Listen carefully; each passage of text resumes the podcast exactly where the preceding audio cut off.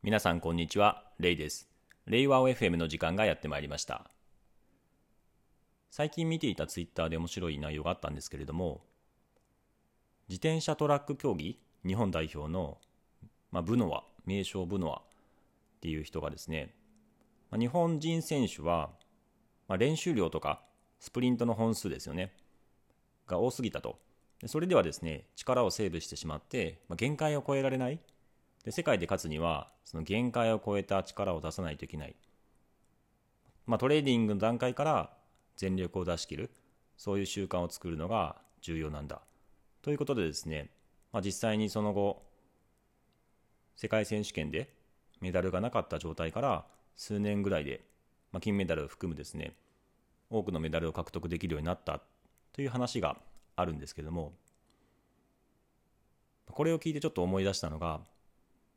今、私の方でですね、アトミックスクラムで生産性効率化をしてるんですけども、結構その生産性効率化を追求していくと、いわゆるスループットは上がるんですけれども、なかなかその限界を突破するっていうことはですね、工夫しないとできないなっていうふうに思っています。本日はですね、スループットとトップスピードについてです。まあ、先ほども話したようにですね、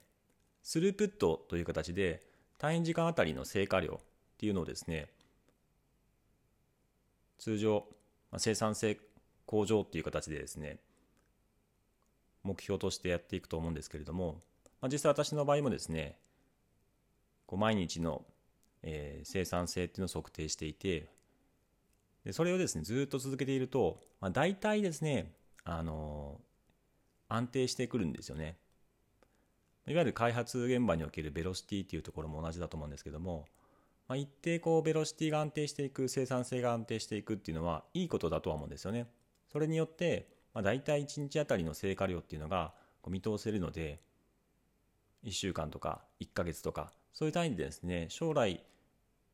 どれぐらいの仕事がいつのタイミングで終わるのかっていうのが予想しやすくなるとは思うんですよね。ただですね、こう実際にビジネスをやっていく上ではここぞという局面でそのすごい成果を上げないといけない場合っていうのがあると思うんですよね。まあ、それがその部のは曰く、まあ、限界を突破する限界を超える力を出すっていうのをですね普段からやっておかないといけないんですよね。でそれをですね僕の場合はスループット、まあ、生産性ではなくてですねトップスピードと呼んでいてまあ、いわゆるですね、こう、1日あたりの成果をですね、めちゃくちゃ出す。めちゃくちゃ出すっていうことをですね、まあ、最近は特に意識していて、まあ、ずっとトップスピードを維持することはできないので、ここぞというタイミングなんですけども、そのだその日にはですねあの、本当に生産性を高くしていくっていう形で行っています。で僕の場合ですね、だいたい2.0前後2.0とか1.9とか2.1っていう単位であの1時間あたりの生産性ですねをポイント付けしているんですけども1時間あたり1.9から2.1っていうのでずっと安定してるんですけども、まあ、ここぞという時はですね3.3とかを目指していてで、まあ、つまり通常よりもですね1.5倍のトップスピードでこう仕事をするんですけどもまあ、それをやる上ではですね、あの準備も 必要でで、トップスピードを上げるにはどうすればいいかっていうと、まあ、実際にですね、あのスプリントでもですね、スクラムのスプリントでも言われているように、ディスカバリースプリントっていう形で、まあ、あの何をやるべきかをこうあらかじめ決めておいて、で優先順位付けしてゴールを明確にしてやっていくと。でやっぱりこの価値につながるようなことをしっかりと目標設定するっていうのが大事なんですけれども、それをですね、事前に準備しておくっていうことが大事ですね。例えば、月曜日トップスピードで仕事をやっていこうとした場合にはですね、まあ、僕の場合土日とかに準備するんですけども、その土日の中でですね、あの、月曜日以降やること、来週やる、まあ、今週やることっていうのをですね、こうディス、ディスカバリースプリントっていう形で、まあ、洗い出すんですよね。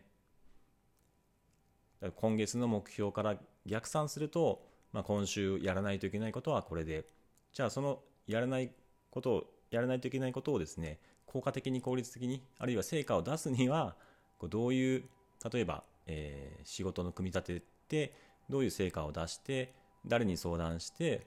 で作らないといけないような構想や企画や計画、まあ、あのどういうものかっていうのをですねあの、まあ、作り上げてですねそれをですねこう優先順位に並び替えながら詳細化された、えー、タスクとして洗い出してでそれをですね一気に 例えばトップスピードでやる場合はですね月曜日にこう本当にもう一番優先順位が高いやつをですねあの用意してで例えば月曜日用意スタートっていう形で、えー、仕事が始まったら、まあ、午前中そのトップスピードでやり遂げるんですよね。その時間は実際のところまあ34時間の中でやり遂げるんですけども、まあ、通常のその生産性安定している段階のその生産性とはですね明らかに違うスピード感で、ま、作り上げるんですよね。結構それはそれでですね あの気持ちいいものがあって短時間で、えー、いつもよりもですね本当に限界まで、えー、生産生産性を上げていくということになるんですけどもこういうですねトップスピードをやっぱりあの常に常にトップスピードのは維持できなくて、まあ、ヘトヘトになっちゃいますなっちゃうんですけれどもやっぱりこう自分のこう限界を常にですねあのトレーニングというかですね仕事の中でもですね